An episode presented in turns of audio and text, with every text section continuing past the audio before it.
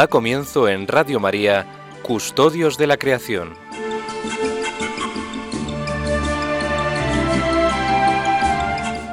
Dirigido por Lorena del Rey.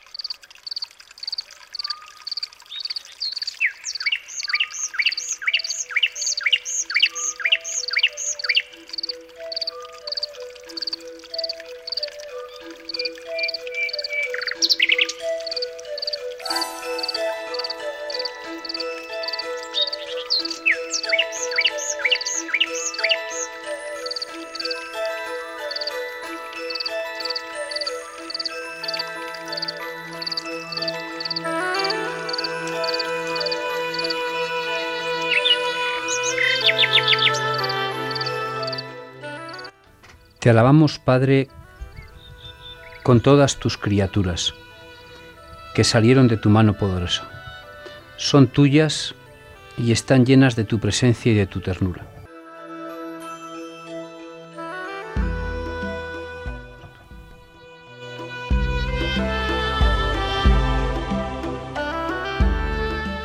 Alabado seas, Hijo de Dios Jesús, por ti fueron creadas todas las cosas te formaste en el seno materno de María, te hiciste parte de esta tierra y miraste este mundo con ojos humanos. Hoy estás vivo en cada criatura, con tu gloria de resucitado.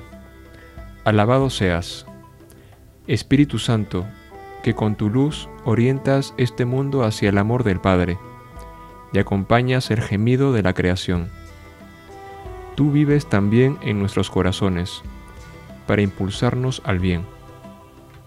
Alabado seas, Señor uno y trino, comunidad preciosa de amor infinito. Enséñanos a contemplarte en la belleza del universo.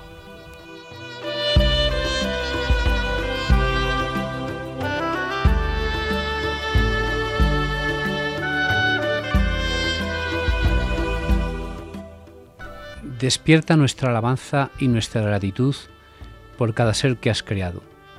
Danos la gracia de sentirnos íntimamente unidos con todo lo que existe. Dios de amor, muéstranos nuestro lugar en este mundo, como instrumentos de tu cariño, por todos los seres de esta tierra, porque ninguno de ellos está olvidado ante ti.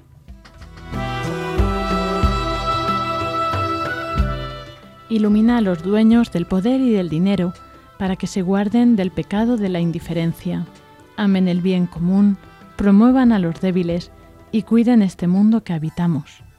Los pobres y la tierra están clamando, Señor, tómanos a nosotros con tu poder y tu luz, para proteger toda vida, para preparar un futuro mejor, para que venga tu reino de justicia, de paz, de amor y de, y de hermosura.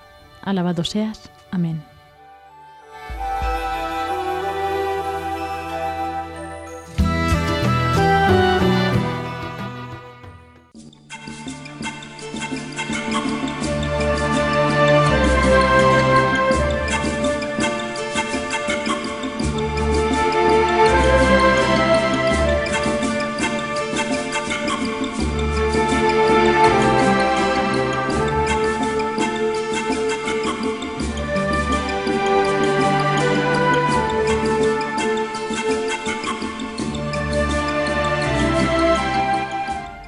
Tardes a todos, queridos oyentes. Bienvenidos un sábado más a este programa de Custodios de la Creación que hacemos cada 15 días y pues en esta, dentro de esta sección del hombre en la tierra.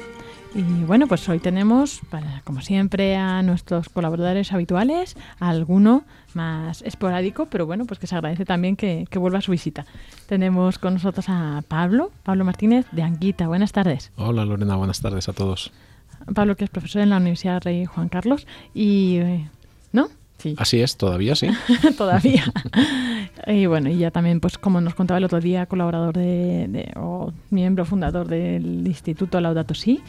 Y bueno, pues también con muchas actividades y bueno, sin parar. Es muy difícil pillarlo, así que tenerlo aquí es de verdad un lujo. Tendremos también más adelante a Francisco Marcos, y a Iván Renilla, que nos está en la sección de árboles. Y como decía, pues los habituales del programa conoceréis también a Eder Falcón. Buenas tardes, Eder. Hola Lorena, buenas tardes. Muchas gracias. Es también un lujo tenerlo aquí. Está ya pues, eh, bueno, casi casi a punto de presentar la tesis. Uh, bueno, aún no, queda todavía un tramo importante, pero, pero sí, avanzando, avanzando poco a poco. De, terminar la tesis para proponerla, ¿no? Algo así. Eso es, sí, a punto de publicar un, artículo científico. A ver si Dios quiere pronto. Bien, pedimos oraciones a los oyentes. Aquí también tienes un enchufe extra. Muchas gracias. ¿Nos puedes hacer una mini introducción, Pablo, de lo que nos vas a contar? Pues hoy el punto que nos toca es hablar de las religiones en el diálogo con las ciencias. El punto 5 del capítulo quinto. El 5 del 5 de la Laudato Si. Así que, pues con esto eh, volvemos en breve.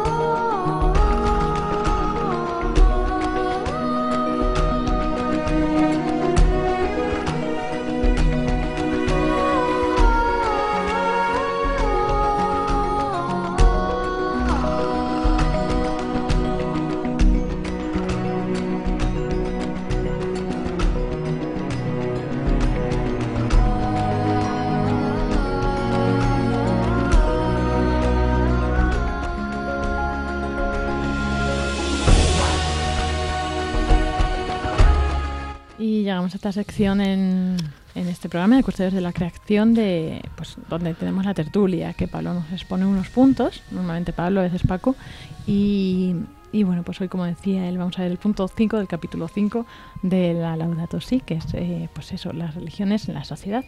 Pablo, todo tuyo.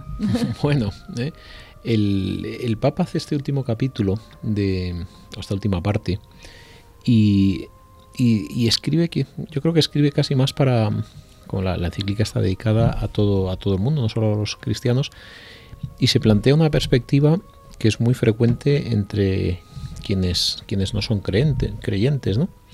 y es si, si, tiene sentido la creencia religiosa, porque hoy en día quienes eh, muchas veces se dedican a la, a la conservación de la naturaleza, y lo digo yo como profesor universitario, pues confiamos fundamentalmente en la técnica, ¿no? La técnica y la ciencia nos salvarán. Entonces el Papa desde esa perspectiva, que es la, digamos como la, perspectiva dominante en, el, mundo científico, y, más técnico, él se plantea, bueno, ¿y qué, qué valor tiene eh, la fe?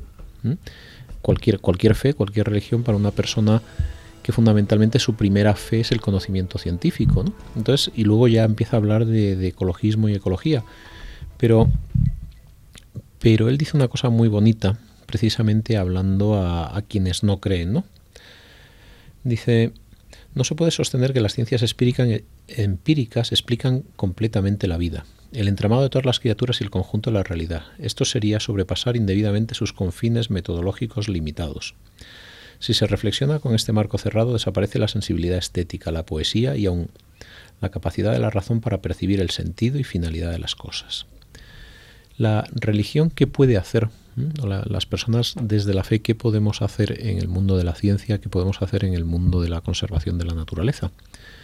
Pues eh, continúa diciendo el Papa, los textos religiosos clásicos, y aquí no solo está hablando del cristianismo, sino de todas las religiones, Dice, pueden ofrecer un significado para todas las épocas. Tiene una fuerza motivadora que abre siempre nuevos horizontes. Por lo tanto, se, plantea, dice, ¿sería razonable relegar el culto a la oscuridad solo por haber surgido en el contexto de una creencia religiosa? y se contesta, dice, es ingenuo pensar que los principios éticos pueden presentarse de un modo abstracto, desligado de todo el contexto. ¿Qué significa religión? Religión significa religar, como, como ligar en dos sentidos, ¿no? Ligarnos a todo el conjunto de la realidad. Y la realidad no solo es algo medible físicamente, que obviamente lo es, ¿no? Si no, no podríamos movernos, no podríamos avanzar científicamente, sino que hay como dice el Papa, una sensibilidad estética, una sensibilidad poética, una, un deseo de finalidad, una finalidad en las cosas, ¿no? Y por lo tanto, la religión no te puede decir, mira, tienes que conservar así o asá, o esta es la fórmula técnica que tienes que utilizar. Pero continúa el, continúa el Papa, las grandes religiones, dice, lo que hacen es eh, favorecer la existencia de las grandes motivaciones, el sacrificio, la bondad, la convivencia. En, en, todo esto sí que las religiones generan un marco donde el ser humano se plantea en relación a un todo, a un todo de lo visible y lo invisible.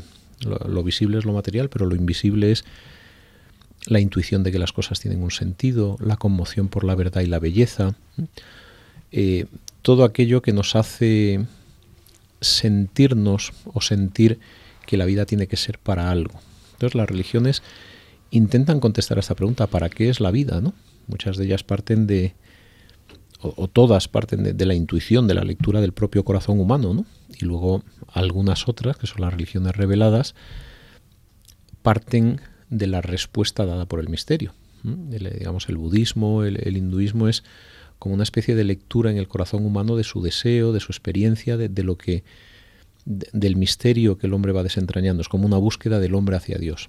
Y las religiones reveladas, el, cristianismo, el judaísmo, también parten de, de lo que Dios, de acuerdo a la propia fe, en este caso nosotros aceptamos la venida de Cristo históricamente como un hecho, nos responde. Entonces lo primero es, ¿es razonable una religión? Bueno, pues entiendo yo que es razonable cuando responde adecuadamente al deseo del corazón. Es decir, si el corazón humano te pide una cosa y la religión que tú profesas te da otra radicalmente diferente, es como decir, quiero tortilla y entonces la religión te dice, cruza un semáforo. ¿no? Esa sería como una incoherencia. De algún modo una, una forma para poder validar una religión revelada desde una perspectiva racional es que tú digas, yo quiero profundamente esto o quiero entender esto y la religión me dé una, una respuesta sensata, ¿no? Y ahora lo explico en un término un poco más científico, ¿no? Había un, científico, se llamaba Jiménez del Oso, que hacía programas de temas paranormales, ¿no? Y entonces, después de haber estudiado muchos ovnis y fenómenos de estos parapsicológicos, eh, escribía un editorial que decía, dice, cada vez somos más los que creemos que el ser humano es un experimento de recomendación científica hecha por marcianos que han venido en ovnis para ver si la Tierra es capaz de sustentarnos o no. Esto es una respuesta. Esto es una respuesta a quién soy yo. Y entonces este señor decía, pues mira, es una recombinación genética, he hecho un experimento por los, por los por los marcianos que vienen de vez en cuando en los ovnis para ver si efectivamente nos cargamos un planeta o no y somos un experimento. Esto es una pregunta y una respuesta, por decirlo así. ¿Tiene sentido la respuesta? Bueno, no se puede decir que no. Si, si este señor hubiera dicho, ¿qué somos nosotros? Y hubiera dicho, nosotros somos fruto de los tomates, pues obviamente la respuesta no tendría nada que ver. Pero esto es una, respuesta que dices, ah, pues mira, racionalmente eh, tiene un argumento lógico interno. Otra cosa es que luego eh, responda adecuadamente a toda la pregunta del ser humano, de, su deseo de plenitud, y que, la, y que la respuesta sea lo suficientemente poderosa. Por ejemplo, ¿vale? si yo aceptara esto, ¿quién ha hecho a los marcianos y por qué? ¿No? Pero hay una mínima correspondencia.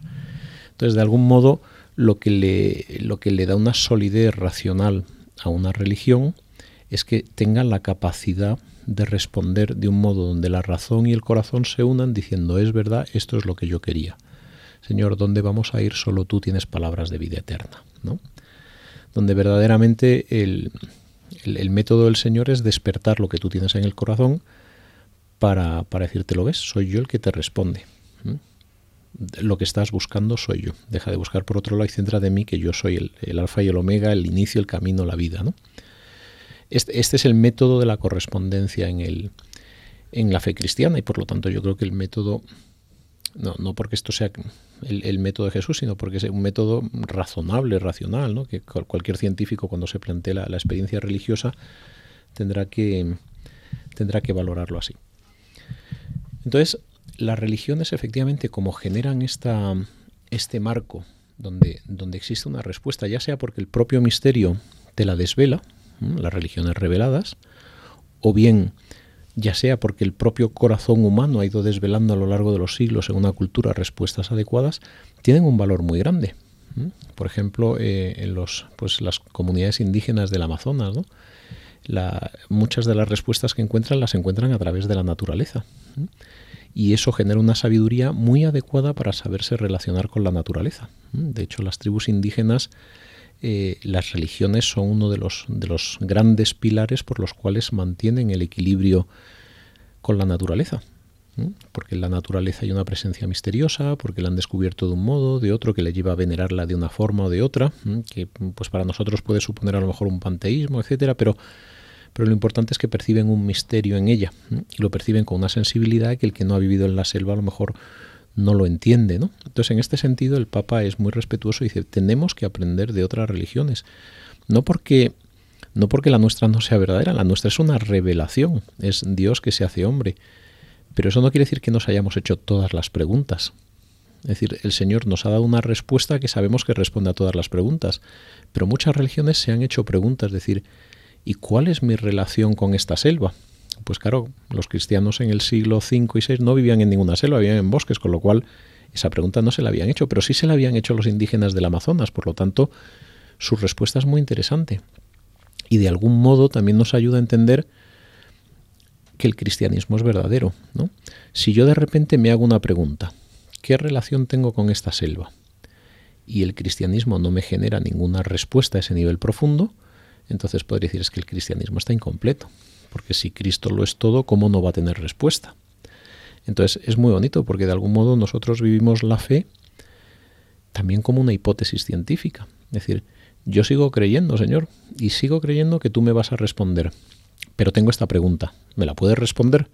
Y uno tiene como ese, ese, deseo y certeza de que va a ser respondido, pero sigue formulando la pregunta. Y si en un momento dado alguien dijera es que el Señor no me responde, pues tendría dos opciones sabrá por qué no responde, o, pongo las cosas en tela de juicio, ¿no? ¿Mm? Pero en ese sentido el Señor no, no se salta los pasos de la razón, sino que, que la lleva a, a, una plenitud para que verdaderamente desde la fe podamos ser plenamente racionales, ¿no?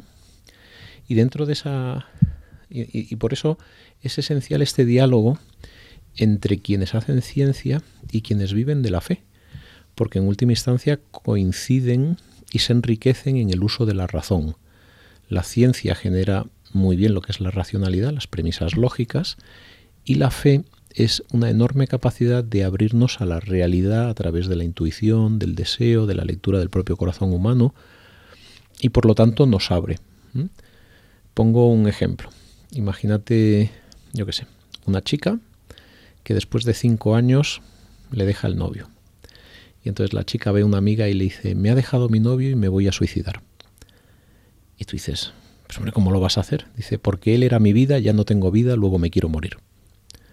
dices, ¿pero, pero qué me estás diciendo? Y ella te dice, mi argumento es absolutamente racional. Él era mi vida, ya no tengo vida, luego quiero morir y además estoy triste hasta la muerte. ¿Y tú qué le dices a tu amiga si se quiere suicidar? Dices, tenemos que construir otro argumento racional. Pues hombre, podemos buscarlo, ¿no? Pero ahí es donde incide el otro aspecto de la razón, la razonabilidad. Tú le podrías decir, oye, si este chico te ha dejado, es tonto del bote, porque tú vales un montón, ¿vale? Con lo cual, no es que yo te niegue tu argumento, es que tu argumento parte de una premisa demasiado reducida. Si tu vida era él, tu vida estaba equivocada, porque tú eres mucho más grande, vales más, la vida es maravillosa y verás como incluso aunque no encuentres a nadie, disfrutas de la vida pero te tienes que dar esa opción, tienes que estar abierta a la realidad. Y eso no es una conclusión lógica, un argumento lógico, es, es una exposición a la realidad y ese es el primer movimiento de la razón, abrirse a la realidad en la totalidad, en sus posibilidades, en su significado. Este es, es el, punto crítico del debate entre ciencia entre ciencia y fe. La racionalidad es esencial, pero cuando no se abre con la razonabilidad, con la capacidad de abrirnos a todo el significado que desprende la realidad, las conclusiones son tremendamente peligrosas porque son limitadas. Peligrosas cuando se toman por la totalidad. Es decir, no, no, por supuesto no digo que un artículo científico, valga Dios, a eso me dedico, sea peligroso. El problema es cuando tú haces un argumento parcial y, como dices, como mi premisa era global, que no lo era porque nunca abarcas toda la realidad, mi conclusión es global. Luego, por lo tanto, soy la chica y me tengo que suicidar porque he pensado esto racionalmente. Entonces, ese diálogo ciencia-fe lo que tiene que hacer es ayudar a las distintas confesiones religiosas a decir, tienes que verificar la razonabilidad, que tu fe tiene que ser razonable porque si no algo está fallando. Y al mismo tiempo, la fe le dice a la ciencia, oye, que tú lo que no estás contando es con la posibilidad del misterio, de lo desconocido, de la presencia de Dios entre nosotros, de que la belleza es salvífica, de que son experiencias que yo veo día a día, que me las cuentan, que las conozco. No estás contando con la posibilidad de que Dios se hiciera hombre y que todo lo que te dice el Evangelio es verdad y que hay vida más allá. Y yo te digo a ti, eh, persona de ciencia, pues mira, si tú verificas la hipótesis cristiana y la verificas bien, porque desgraciadamente eh, tantas miles de personas pues que se han topado con, con la miseria de muchos cristianos y han dicho, uy, yo salgo de aquí pitando porque lo que veo es mucha miseria, ¿no? Pero si tú te encuentras con alguien que te lleva al Señor, pues entonces puedes verificar la hipótesis y sigue siendo razonable y racional, ¿no?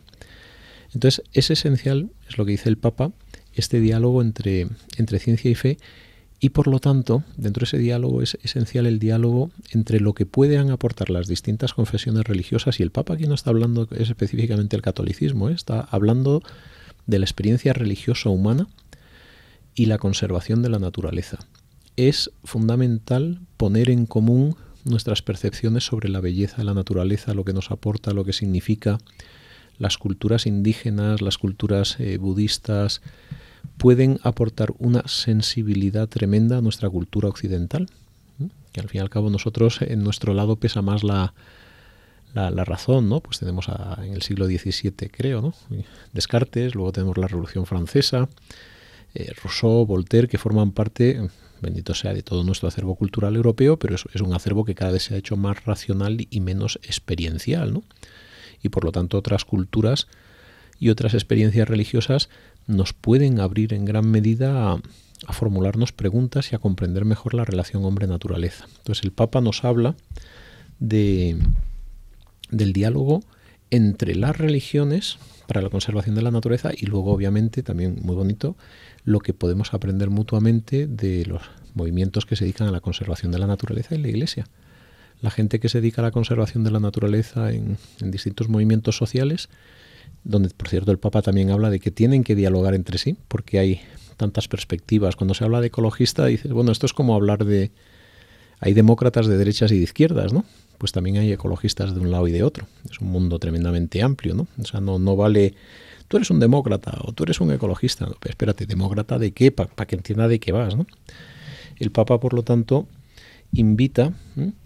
Dice, se vuelve necesario un diálogo abierto y amable entre los diferentes movimientos ecologistas donde no faltan las luchas ideológicas. El Papa está llamando a un, a un entenderse entre distintas corrientes del mundo ecologista y obviamente a un diálogo entre ciencia y fe con este mundo. Y continúa, la gravedad de la crisis ecológica nos exige a todos pensar en el bien común y avanzar en un camino de diálogo que requiere paciencia, ástesis y generosidad. Es muy bonito porque la solución a los problemas humanos al final parten de virtudes, de la paciencia, de la generosidad, del sentido de la vida, del apreciar la belleza. Como dice más adelante, eh, decía antes el, Papa, dice, cualquier solución técnica que pretenda aportar las ciencias será importante cualquier solución técnica que pretenda aportar las ciencias será impotente para resolver los grandes problemas del mundo si la humanidad pierde su rumbo, si se olvidan las grandes motivaciones que hacen posible la convivencia, el sacrificio y la bondad. Necesitamos razones. No solo bastan argumentos, porque un argumento o incluso una razón que no es secundada por el corazón se convierte en un moralismo. Tengo que hacer esto porque hay que hacer esto. Y del, y del peligro del moralismo eh, ninguno estamos a salvo. Es muy fácil transformar una religión en moralista. Si haces esto y esto, eso eran los fariseos de los que se quejaba Jesús, si vienes, eh, si te purificas, si no comes, y no sé qué, no sé cuántos, eso es reducir una experiencia humana global como es una religión a una a un moralismo y por lo tanto una, una pérdida total de, de, lo que significan las cosas. Pero también esto sucede en nuestro mundo de conservación de la naturaleza, cuando alguien dice, mira, lo importante es que hagas lo que te dé la gana, pero recicla. Pues no, tampoco es suficiente. Tú tienes que comprender que reciclar forma parte a lo mejor de, que la propia vida es un ciclo. Tú tienes que comprender la realidad para poder llegar a actos morales concretos. La moralidad no puede estar desligada de la percepción filosófica en el sentido de, o la, percepción de nuestra relación con la realidad. Es una reducción, es un moralismo. Por eso es tan esencial que nos hablemos entre nosotros, entre las distintas religiones, entre los distintos científicos, entre los distintos movimientos religiosos, todos juntos para ayudarnos a no perder de vista que todos estamos buscando lo mismo, aunque lo estamos buscando desde distintas posiciones y perspectivas. Todos hemos sido tocados por la verdad, la verdad que, brilla a través de la ciencia, la, belleza que reluce a través de la naturaleza y la vida que nosotros hemos encontrado en Cristo. Pero ya sea porque unos hemos descubierto la vida en Cristo, la belleza en la naturaleza o la verdad en la ciencia, o viceversa, la verdad en Cristo, me da igual, pero la hemos visto desde lugares diferentes, como la Sierra del Guadarrama, que aun siendo la misma es diferente para el que la ve desde Segovia que el, que la ve desde Madrid. Necesitamos comprender nuestras visiones para hacernos una idea mejor de la sierra y por lo tanto encontrar su relación con nosotros y de ahí eh, solución a los problemas. Diálogo, diálogo, diálogo es lo que nos pide el Papa, abierto, sin, iba a decir sin prejuicios, ¿no? El prejuicio es algo que uno siempre tiene. Un juicio es, un prejuicio es un juicio previo. Siempre decimos, yo de esta persona creo esto. Lo que pasa es que lo importante no es no tener preju prejuicios, es tener la capacidad de entrar en diálogo profundo para que del prejuicio pases al juicio y al posjuicio. Yo pensaba que esta persona era una persona cerrada, hostil y peligrosa y me he dado cuenta que podemos ser amigos porque perseguimos esto juntos. Esa, es la, grandeza del, diálogo, el, encontrarnos entre nosotros y comprender mejor la vida al verla desde, distintas perspectivas, aun siendo la misma realidad. ¿no? Y el Papa efectivamente dice la, la gravedad de la crisis ecológica nos exige a todos pensar en el bien común, porque la realidad es siempre superior a la idea.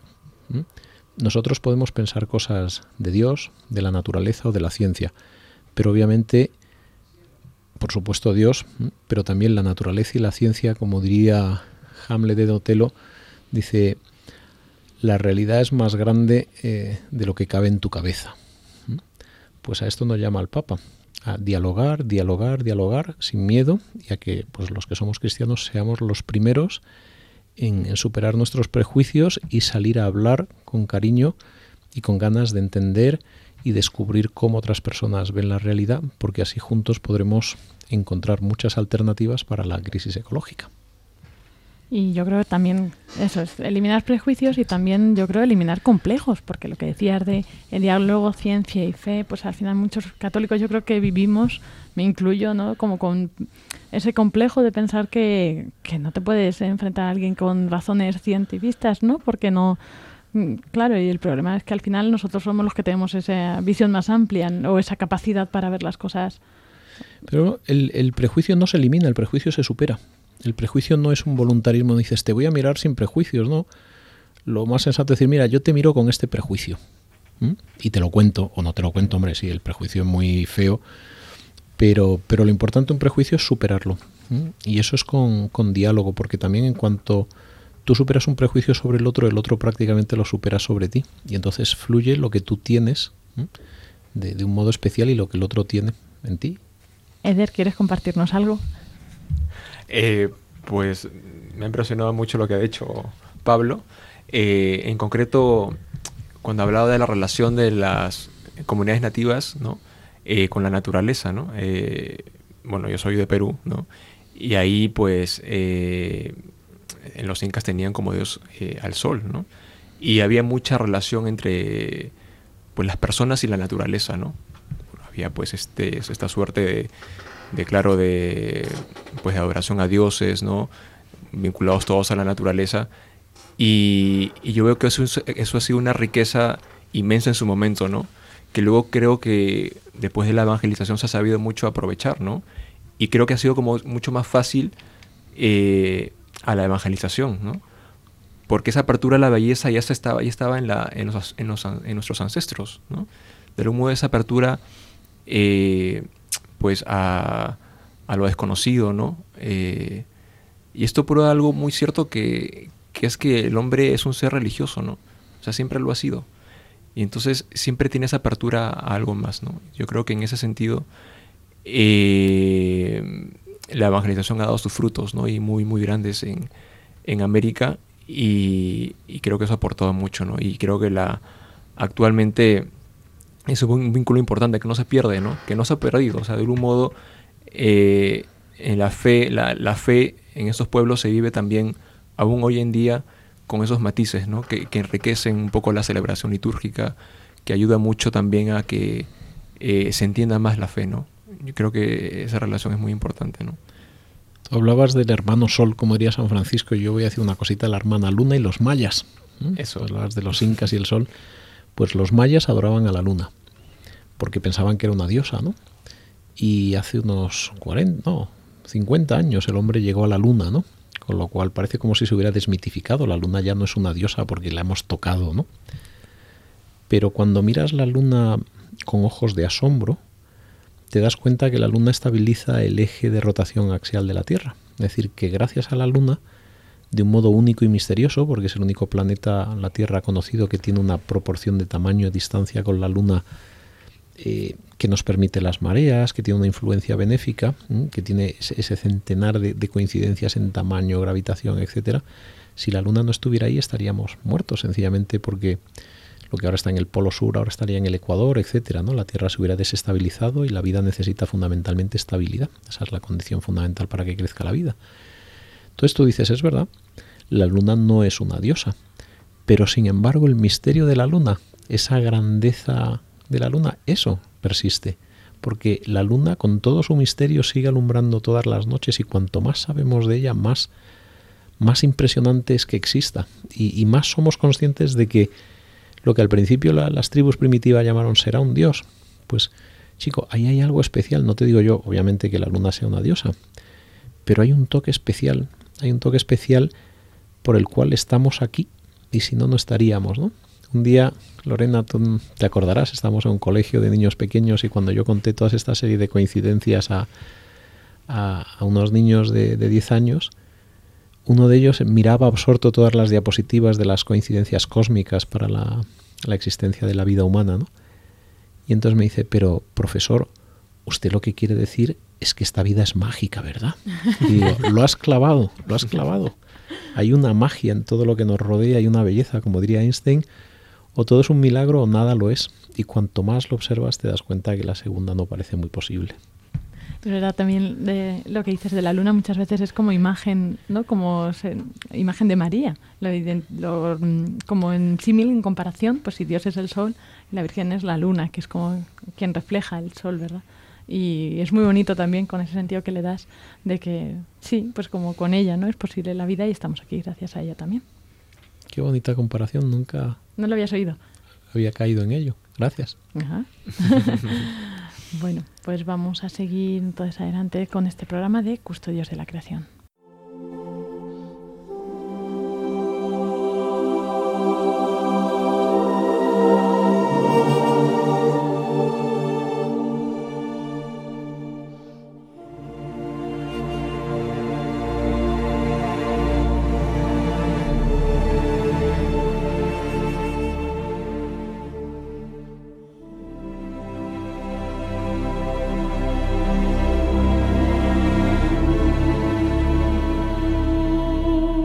Llegamos a nuestra sección de árboles en la Biblia.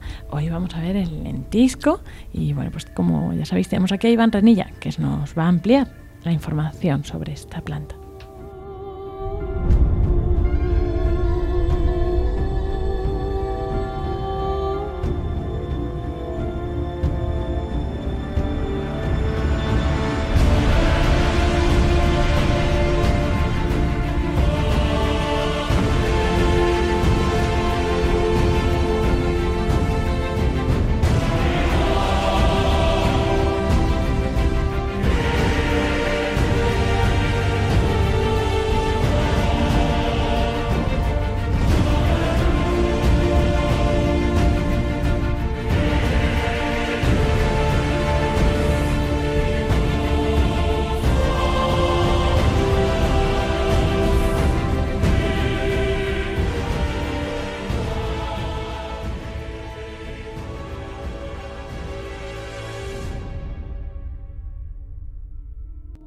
Buenas tardes, señores oyentes de Radio María. Un sábado más con ustedes. Bueno, pues hoy concretamente nos referiremos al lentiscus, al lentisco, Vistacea lentiscus.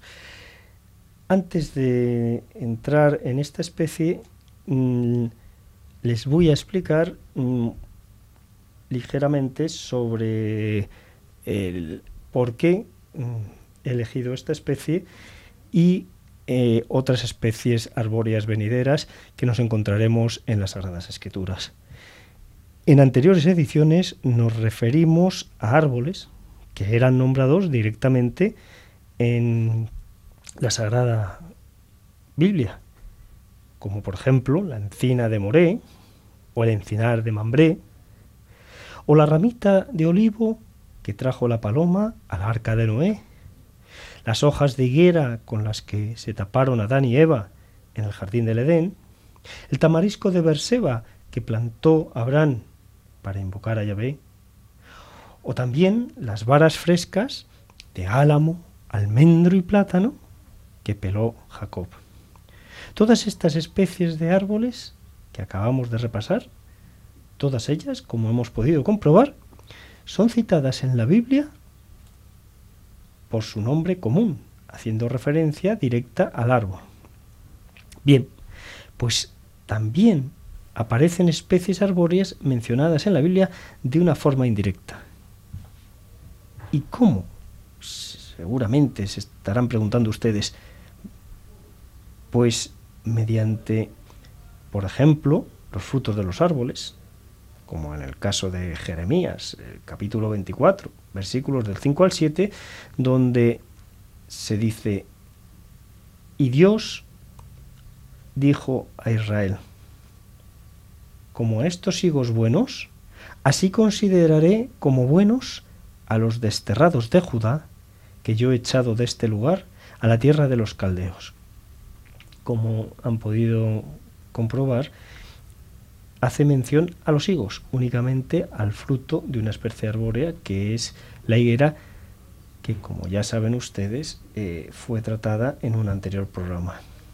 Bueno, pues también se puede identificar especies arbóreas en las Sagradas Escrituras a través de sustancias que segregan los árboles, por ejemplo, resinas y gomas, como es el caso de la especie que vamos a tratar hoy, o a lo que nos vamos a referir hoy, concretamente el lentiscus, y sobre el dentisco tenemos algunas eh, menciones en la Biblia, como son, por ejemplo, Génesis, en el Génesis capítulo 37, versículo 25. Luego se sentaron a comer y al alzar la vista divisaron una caravana de ismaelitas que venían de Galaad, con sus camellos cargados de almáciga, sandáraca y ládano, que iban bajando hacia Egipto. La almáciga, según la Real Academia Española de la Lengua, es un, una de sus definiciones es la de resina clara, traslúcida, amarillenta y algo aromática, que se extrae de una variedad de lentisco. Su etimología procede del árabe hispano almástaca, que a su vez viene del árabe clásico, mastaca. También eh, tiene un eh, origen etimológico en el griego, mastiche. La resina que fluye del tronco del lentisco es la denominada almáciga o mastique o mastic. Luego tenemos una segunda cita, que es la del Génesis capítulo 43, versículo 11. Entonces su padre Israel les dijo, si así tiene que ser, haced esto, tomad de los mejores productos de la tierra en vuestras vasijas y llevad a aquel hombre como presente un poco de sandácara y un poco de miel, almáciga, ládano pistachos, en algunas versiones se traduce como nueces este, estos pistachos, y almendras. En otra cita, primer libro de Samuel, capítulo 17, versículo 2, Saúl y los israelitas se reunieron y acamparon en el valle de Elá y formaron para la batalla contra los filisteos. El valle de Elá equivale a decir el valle de Almacio. Como saben ustedes, la sustancia que nos ha traído hasta esta especie arbórea, el lentisco, es el almácigo o la almáciga. Y por último, finalmente, entre las citas, el eclesiástico, capítulo 24, versículo 25, esparcí perfume como árbol de canela, como caña aromática y mirra escogida, como las resinas más olorosas, como el incienso que se quema en el santuario. La mención de resina olorosa o aromática suele hacer referencia frecuentemente en el Antiguo Testamento a la almáciga, que es la resina aromática, como ya les he comentado, del lentisco. Bueno, pues vamos a quedarnos con una música que nos ayude a interiorizar todas estas citas y estos aspectos de los que hemos hablado respecto al lentisco, que es su sustancia o su resina, que es la almáciga de la que en la nuevamente hablaremos en la segunda parte de esta sección. Hasta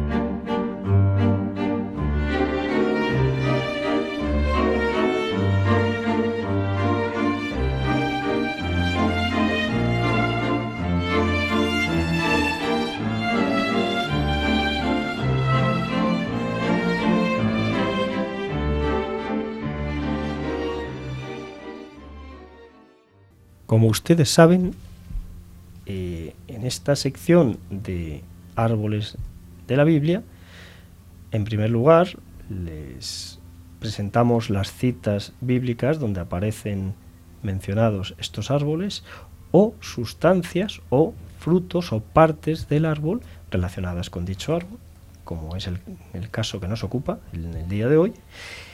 Y en una segunda parte de la sección, pues hacemos un recorrido por las curiosidades y la ficha botánica de estos árboles. Empezamos pues con la ficha botánica. El nombre botánico científico es Pistacia lentiscus. El nombre común es lentisco. Y la familia eh, pertenece a la familia de las anacarideáceas.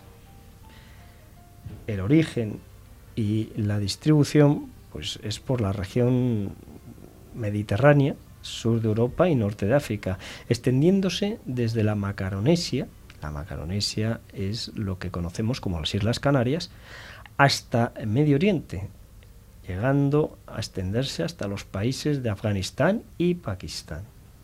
Su talla o su altura es un arborillo pequeño que no suele sobrepasar los 4 metros y excepcionalmente puede llegar a los 8 metros, pero su talla habitual es entre 2 y 3 metros. La edad es un árbol de crecimiento lento y por lo tanto eh, si no se interrumpe su, su, vida pues con recepes o con podas o con cortas, pues puede llegar a los a una Mm, edad eh, prolongada porque llega a la madurez a los 50 años. Su floración se produce entre los meses de marzo y mayo, especialmente abril y mayo.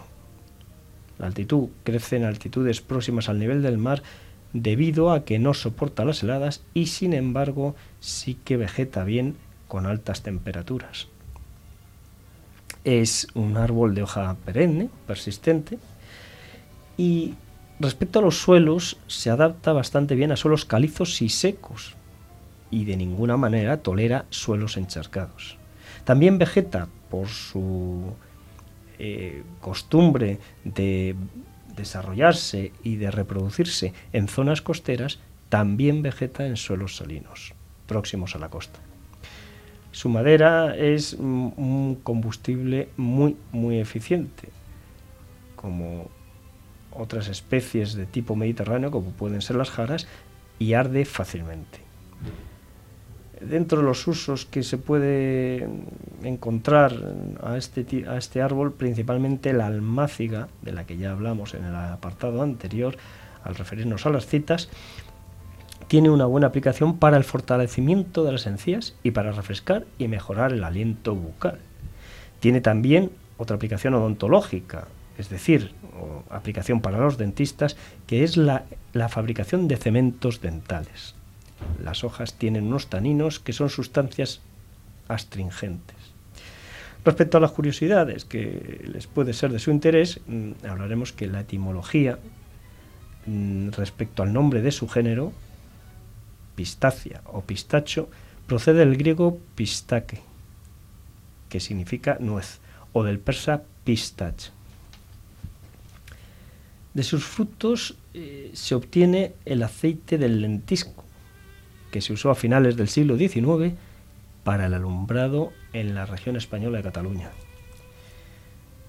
La almáciga de las islas Quíos, que se encuentran en el mar Egeo, han sido, ha sido considerada desde antiguo como la resina de mejor calidad de, este, de esta especie por lo que esta isla ha sido objeto de conquista por parte de persas, griegos y romanos. Cristóbal Colón eh, llevó a cabo comercio con la famosa resina de la almáciga en esta región. Eh, los habitantes de las islas Quíos, cuando llega el verano, los agricultores de la isla preparan el terreno para la cosecha, barriendo bien los suelos y colocando placas de arcilla blanca para recoger la exudación, las exudaciones de resina. Para conseguir que emane esa resina de la corteza de los árboles, le hacen unas pequeñas incisiones en la corteza provocando lo que entre comillas podemos llamar el llanto de los árboles, dado, debido a que derraman lágrimas de resina. Pasadas tres semanas, las lágrimas se coagulan y son recolectadas por los agricultores. El cultivo del mástic o de quíos o de la resina de quíos ha sido declarado Patrimonio Cultural Inmaterial de la Humanidad por la UNESCO el 27 de noviembre del año 2014. Vamos, prácticamente pueden darse cuenta de ustedes que ayer mismo. Tiene eh, la particularidad de esta especie de tener pies masculinos, solo con flores masculinas, y pies femeninos, únicamente con flores femeninas.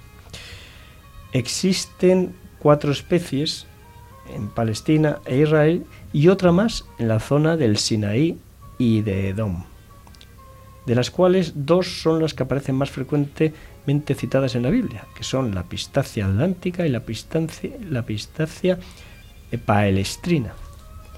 Bueno, pues señores, hasta un próximo programa, si Dios quiere, en que volveremos a hablar de especies que han sido mencionadas de forma indirecta a través de sus sustancias o de sus frutos.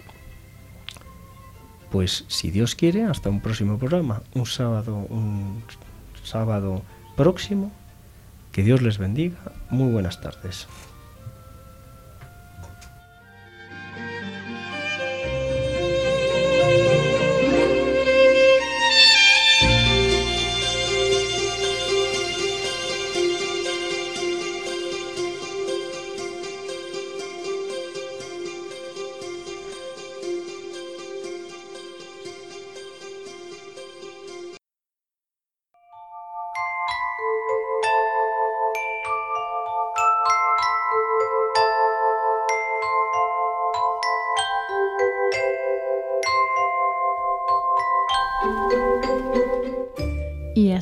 Programa de Custodios de la Creación de hoy. Nos despedimos hasta dentro de 15 días, Dios mediante, otra vez de nuevo a las 5 de la tarde en Radio María, otra nueva edición de este programa de Custodios de la Creación. Gracias a nuestro invitado especial de hoy, Eder. Ah, Lorena, muchas gracias. ¿Has disfrutado? Sí, mucho, mucho. muchas pues gracias por la invitación. A ti, cuando quieras volver, nada, las gracias a Paco, que es quien te invita. Paco, muchas gracias también por venir. Y, también a Pablo Martínez de Anguita, Iván Renilla y todos los que nos escucháis. Eh, nos encontramos a través del mail, eh, también en el Facebook, Custodios de la Creación. En el email podéis escribirnos para vuestros comentarios, sugerencias. Custodios de la Creación. Pues lo dicho, nos encontramos en 15 días. Que tengáis muy buena tarde y que Dios os bendiga.